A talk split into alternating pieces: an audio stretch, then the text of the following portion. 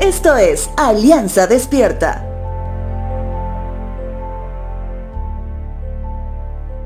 El día de ayer, 27 de mayo, en Bolivia, fue el Día de la Madre.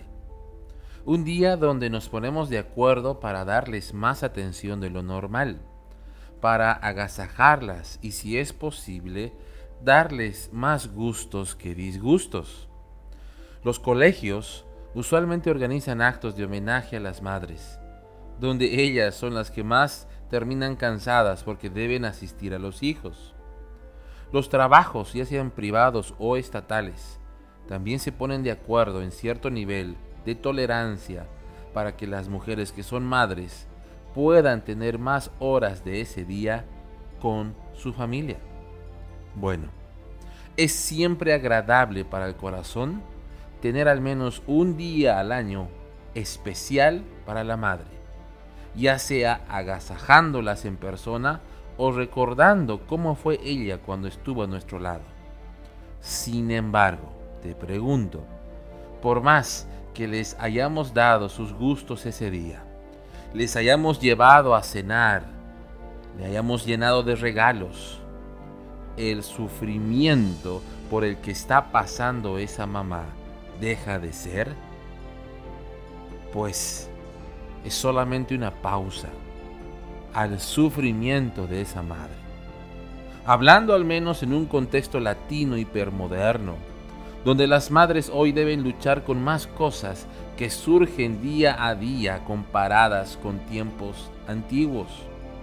Las adicciones de los hijos, las emociones descontroladas, las ideologías humanas que los hijos consideran cada día, la sexualidad vulnerada de los hijos que los ha llevado a pensar que están atrapados en un cuerpo que no les identifica y no les pertenece. Cuando Jesús se encontró con una madre sufriente, una viuda que acababa de perder a su único hijo, nuestro Señor lo primero que siente es su dolor. Más allá de quién fue su hijo, si él tenía problemas con la ideología de género, si había vivido una vida con ansiedad o depresión, o si fue un hijo adicto a algo, nuestro Señor sintió el dolor, el dolor de una madre que amaba a su hijo. Evangelio de Lucas capítulo 7 versos 11 al 15 dice lo siguiente. Poco después Jesús fue con sus discípulos a la aldea de Naín y una multitud numerosa lo siguió. Cuando Jesús llegó a la entrada de la aldea salía una procesión fúnebre.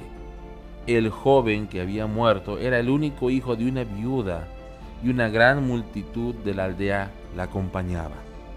Cuando el Señor la vio, su corazón rebosó de compasión no llores, le dijo. Luego se acercó al ataúd y lo tocó, y los que cargaban el ataúd se detuvieron. Joven, dijo Jesús, te digo levántate. Entonces el joven muerto se incorporó y comenzó a hablar y Jesús lo regresó a su madre. La oración de una madre, el sentir de una madre por su hijo, muchas veces, por no decir en todas, fue la causa de la ayuda misericordiosa de Dios.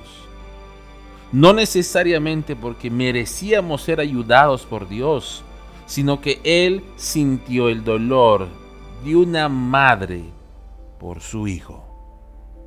Recuerda, querida madre, la bendición para tu vida está ahí cuando te entregas a Dios y reconoces quién es Él. Que Dios te bendiga y pueda ser la artífice de que cada hijo tuyo pueda reconocer a Jesucristo como el Señor de sus vidas.